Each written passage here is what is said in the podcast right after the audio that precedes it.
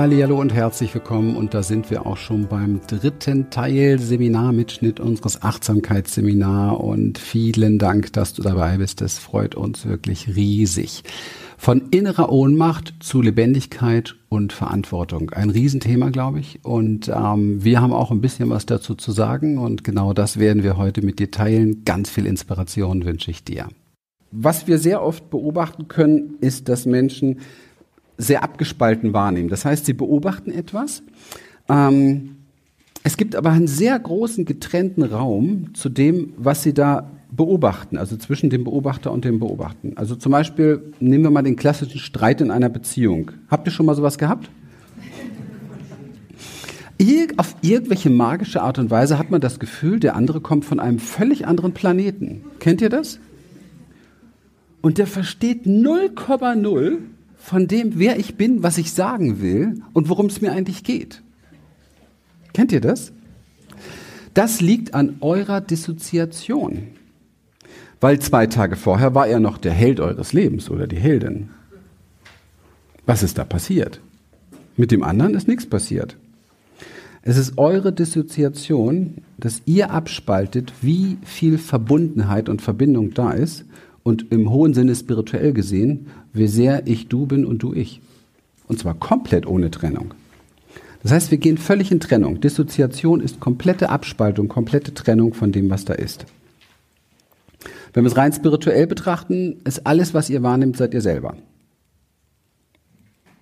Also seid ihr immer nur mit euch selber im Krieg. Schon mal eine gute Information, weil man dann weiß, wo man es zufrieden bringen kann. Ja? Wenn ich aber in der Dissoziation bin und ich habe, es gibt sehr viele Gründe dafür, das zu sein, gibt es da ein Problem. Ich bin getrennt, ich nehme mich wahr, getrennt davon, komplett getrennt davon. Und ihr könnt mal schauen, wo ihr das ähm, durch Bewusstheit, durch Wahrnehmung korrigieren könnt und wo ihr es nicht korrigieren könnt. Und wo ihr es nicht korrigieren könnt, gibt es riesige Gründe, warum ihr in die Dissoziation geht. Es sind meistens Traumafolgen, weil es etwas Beschützendes in euch gibt, das eben halt euch auf keinen Fall wieder zu dem oder dem Gefühl bringen will, auf keinen Fall wieder diese Verletzung, auf keinen Fall wieder an diese Wunde, auf keinen Fall wieder diese Ohnmacht und so weiter. Und ihr habt zutiefst beschlossen, das auf keinen Fall mehr zu erleben und zu spüren. Und es braucht, und das ist sehr wichtig, dass ihr das mitnimmt, und das wiederhole ich gern zweimal, es braucht eure Entscheidung, bereit zu sein, das wieder in euer Leben zu lassen.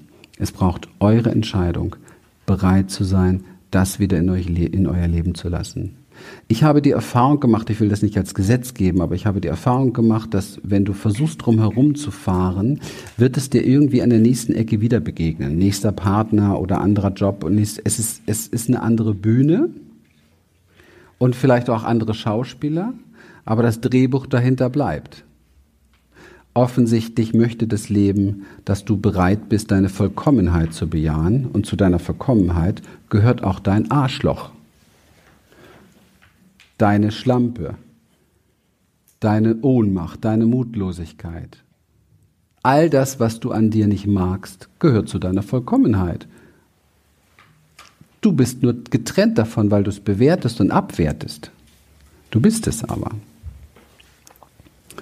Okay, das heißt, ähm, es gibt gar keine Anteilnahme. Es wird nicht wirklich gefühlt, sondern nur mental betrachtet und analysiert. Wenn du in einem Streit bist mit deinem Partner, bist du in einer Anteilnahme mit ihm?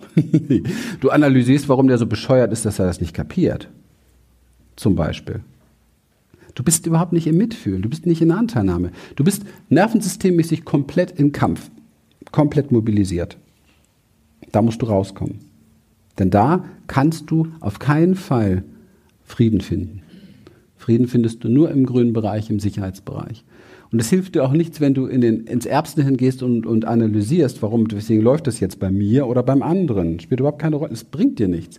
Du musst die Energie, die gerade mobilisiert ist im Nervensystem, in Move bringen. Deswegen machen wir Embodiment. Das ist der Moment, wo du zu deinem Partner sagst, hey, stopp. Boah, ich krieg mich gerade überhaupt nicht ein, ich bin vollkommen aufgelöst, ich kann hier weder anständig mit dir reden, noch bin ich gerecht, noch irgendetwas, ich kann dich gar nicht fühlen, ich habe keine Anteilnahme, es tut mir leid, ich gehe jetzt raus in den Wald und spreche mit dem Baum, ob ich ihn verprügeln darf, ja, Oder geh ins Nebenzimmer oder hüpf jetzt gerade mal hier durchs Wohnzimmer, aber das wird wahrscheinlich hier reichen. Ich habe Wut bis hier oben und ich möchte jetzt mit meiner Wut sein und möchte die rauslassen und ich möchte mit dir in Verbindung bleiben. Okay? Und jetzt geht's raus. Und wir haben Jahre gebraucht, um das einigermaßen hinzubekommen, weil ich habe meinen größten Trigger geheiratet. Meinen absolut größten Trigger. Und ich glaube andersrum auch, ne? Cool. Niemals habe ich einen Menschen so gehasst wie meine Frau. Und andersrum wahrscheinlich ganz genauso. Das ist die größte Chance überhaupt. Sonst würden wir hier nicht sitzen, sowas gemeinsam machen zu können. Dann im Feuer stehen zu bleiben und bei sich bleiben zu lernen. Das ist das, was wir hier anstreben, mit euch gemeinsam zu praktizieren. Und da braucht es einen Weg der Wahrnehmung hin. Und das muss ich wissen. Ich muss wahrnehmen können als erstes, wo bin ich dissoziiert, wo bin ich abgespalten. Sonst fliege ich aus der Kurve.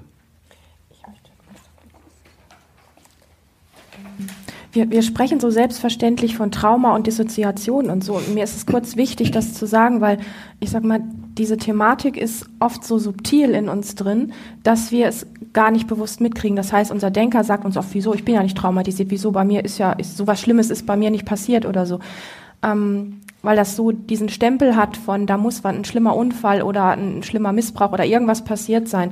Oft ist es so, dass wir uns ja gar nicht an wirklich schlimme Sachen wirklich erinnern können, weil die Dissoziation so stark ist.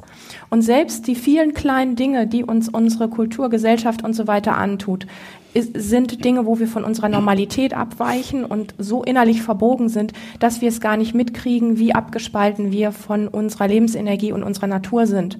Ich möchte gerne nochmal das Beispiel von der Jenny und, und dem Erleben, was sie da berichtet hat, mit diesem Nahsein an den Dingen und die Lichter viel heller sehen und das.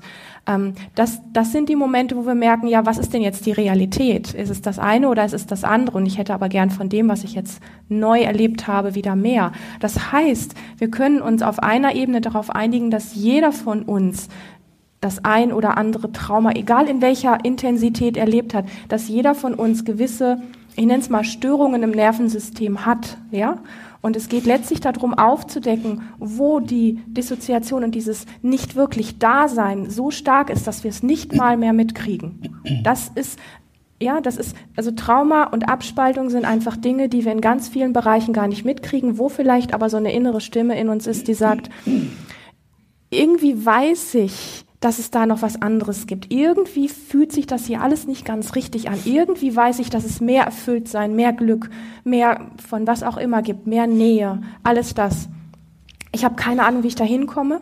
Und, ähm, und das ist die Stimme, der wir folgen müssen. Und das ist das, was Christian eben auch meinte, wo er sagte, es geht darum, in jedem Augenblick wirklich Entscheidungen zu treffen und wenn wir den Mut haben, in Situationen Entscheidungen zu treffen, wo wir keine Ahnung haben, wie es weitergeht und keinen Plan haben, dann sind wir auf einem guten Weg. Wir müssen nicht immer erst warten, bis die Lösung da ist, weil für, für die Dinge, die so subtil in uns ablaufen, können wir gar keinen Plan haben, in Klammern zum Glück. Also wenn du eine Entscheidung triffst für die Sehnsucht, die in dir ist, wie du dich eigentlich fühlen möchtest und wovon du mehr leben möchtest, dann triff sie jeden Tag dafür. Auch wenn du keinen Plan hast, wie du da hinkommst. Das finde ich super wichtig. Für mich war das lange Zeit immer auch so dieses, ich habe gemerkt, wie mein Kopf mir da reingespielt hat und gesagt, ich muss erst den Plan haben, wie ich da hinkomme. Und dann kann ich mich dafür entscheiden. Und dann vergeht mein Leben. Ich muss die Entscheidung jetzt treffen. Ich möchte erfüllt sein. Und ich weiß vielleicht in sechs Wochen noch nicht oder in drei Monaten immer noch nicht oder im halben Jahr immer noch nicht, wie ich da hinkomme. Aber ich folge dieser Stimme konstant, jeden Tag eine neue Entscheidung in Alltagssituationen, wo wir wieder am alten Rad gefangen sind, die Entscheidung, stopp, meine Entscheidung ist eigentlich die, in Freiheit, in Lebendigkeit zu gehen. Ich weiß gerade nicht wie, aber vielleicht mache ich für den Moment mal was Verrücktes, irgendwas anderes, um diesen Alltagstrott zu durchbrechen. Da, das ist gemeint mit, mit ähm, Entscheidung treffen. Und ähm, dass die, wenn wir die Worte so selbstverständlich benutzen von Trauma, Dissoziation und vielleicht noch ein paar andere, dann äh, geht es so darum, das einfach so ein bisschen ranzulassen. Das heißt nicht, dass du völlig gestört bist, sondern das heißt einfach, dass es die Lust ist, wieder mehr Leben in sich zu fühlen, wieder lebendiger zu werden. Und ähm, dass es dafür nicht diesen schweren Unfall oder irgendwas ge äh, geben braucht, sondern dass die kleinen Dinge, die wir von Kind an auf lernen, die uns immer enger werden lassen, dass es allein die sind oder sein können, die uns so eng werden lassen und die uns so blind werden lassen für die Realität, die eigentlich da ist.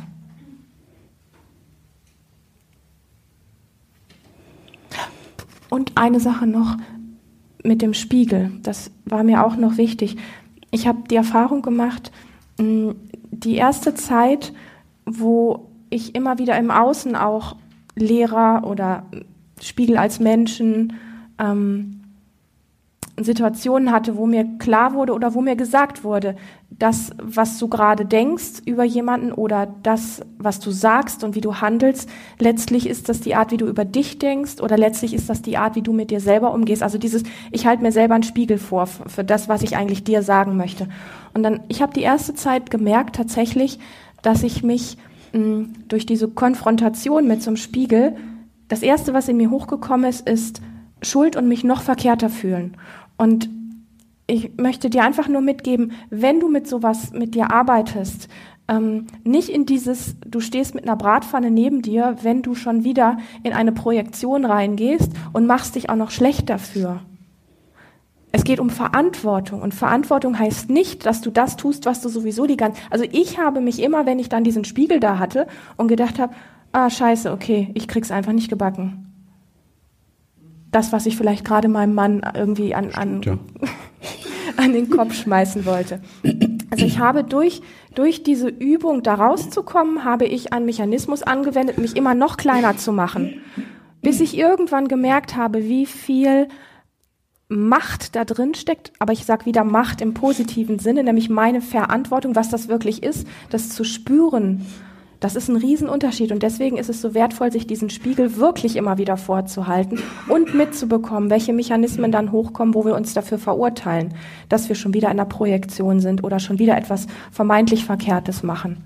Und es heißt nicht, Verantwortung übernehmen oder in die Verantwortung wirklich zu 100 Prozent reinzugehen, heißt nicht, dass du dich klein machen musst. Heißt nicht, dass du das nicht scheiße finden darfst, was da läuft. Heißt nicht, dass du darüber nicht wütend sein darfst. Ganz im Gegenteil. Das ist auch was, was ein Riesenirrtum von mir gewesen ist. Ich habe gedacht, wenn ich in die Verantwortung gehe, dann muss ich das alles fressen, ich muss alles okay finden, ich muss immer alles richtig finden. Das, ja, das war mein großes Missverständnis, wo ich gemerkt habe, ich fahre mit dieser Strategie genau das, was ich schon mein Leben lang mache. Ich mache mich damit immer noch kleiner. Ich darf das scheiße finden, ich darf darauf wütend sein. Aber wie ich letztendlich antworte, indem ich mir als erstes meine Wut eingestehe und dann aber sehe, das, was in mir hochkommt, das liegt in meiner Verantwortung und wie ich darauf reagiere, liegt auch in meiner Verantwortung. Das ist es letztlich, was gemeint ist. Also nochmal, in die Verantwortung gehen heißt nicht, dass man da draußen oder in Begegnungen oder in Situationen etwas nicht doof oder scheiße finden darf, dass man nicht wütend sein. Du darfst das. Du darfst verflucht wütend sein. So richtig. Du darfst das völlig falsch finden. Du musst nicht alles richtig. Also ich habe wirklich gemeint, ich muss die Dinge alle schlucken und alle richtig finden. Das ist es nicht. Es geht darum, die Wut in mir zu spüren, dass ich eine andere Meinung habe, dass ich damit richtig bin, dass das in Ordnung ist und dann mit dieser Welle von Empörung oder mit was auch immer da, was da in mir hochkommt, damit umzugehen und die Verantwortung trotzdem bei mir zu lassen, dass diese Emotionen, die mir hochkommen, dass das meine sind, dass jemand anderes in der Situation vielleicht ganz andere Emotionen hat, das sind seine. Und da entsteht dann letztlich eine Klarheit, wo wir neue ähm, Entscheidungen auch wieder treffen können, vielleicht in einer Situation, die schon hundertmal als Ping-Pong geendet ist, plötzlich anders zu reagieren, zu sagen, ich weiß genau, was hier in mir, in mir losgeht und es ist okay, das darf da sein. Und jetzt mache ich das, was Christian vielleicht eben gesagt hat und sagt, ich merke gerade, in mir ist so viel los, ich gehe eine Runde in den Wald oder ich gehe in mein Zimmer, gehe hüpfen oder irgendwas. Und das ist etwas, was wir theoretisch mh, mm, ganz schwer greifen können, sondern es geht darum, wirklich die Erfahrung zu machen. Und dafür ist so ein Handspiegel einfach perfekt, wenn wir aufhören, hinten dran das alte Spiel weiterzuspielen. Klar, ich bin jetzt brav und halte mir einen Spiegel vor, aber dahinter mache ich den gleichen Vernichtung, Vernichtungsprozess mit mir selber wie in allen anderen Situationen auch, sondern zu sagen, ja, ich fühle das alles gerade, ja, ich bin gerade wütend, ja, ich bin nicht einverstanden. Und ja, ich übernehme die Verantwortung hier jetzt für meine roten Wangen mit dieser Wut und über das, was ich erlebe, so wie ich es erlebe. Das ist das, was damit gemeint ist. Ja, genau. Und so kenne ich meine Frau. Herrlich. Wunderbar. Ich hoffe, es hat dir gut gefallen. Ich weiß, dass das ein Riesenthema ist, das viele, viele, viele Menschen betrifft. Und es würde uns riesig freuen, wenn du diesen Podcast weitergibst an Menschen, die sich genau dafür interessieren, denen das in irgendeiner Form weiterhelfen kann. Wenn du vielen Menschen weiterhelfen möchtest, dann kannst du das, indem du den Podcast ein bisschen förderst durch deine Bewertung bei iTunes beispielsweise. Schreib uns gerne Kommentare, schreib uns gerne Inspiration auch zu Themen, die dich interessieren. Wir greifen so etwas liebend gerne auf und packen es in unsere Podcasts, in die Videos, in so Q&As, was auch immer wir gerne anbieten. Bist du schon Teil unserer Facebook-Community, der Human Essence Community? Wenn nicht, dann google doch bitte bei Facebook mal Human Essence Community und sei dabei, weil da findet viel Austausch statt und äh, das ist eine sehr, sehr bereichernde Family, so finden wir. Und ähm, wenn du persönlich Lust hast, äh, für dich an die Wurzeln zu gehen, der Themen, die dich bewegen, die vielleicht schon viele, viele Jahre in deinem Feld sind, Dinge, wo du ähm, im Grunde genommen weißt, Mensch, das hätte ich schon ganz gerne drei, vier, fünf, sechs, sieben, vielleicht zehn Jahre lang äh, mal geklärt oder anders betrachtest, dann äh, möchten wir dir sehr ans Herz legen, mal ein Stück die Reise mit uns zu gehen, um zu gucken, ob du da nicht ein paar Möglichkeiten findest, die sehr außergewöhnlich sind. Denn das ist das, was unsere Seminarteilnehmer immer immer wieder sagen, die schon sehr viel vorher unternommen haben und gemacht haben und sagen, so etwas haben sie noch nie erlebt.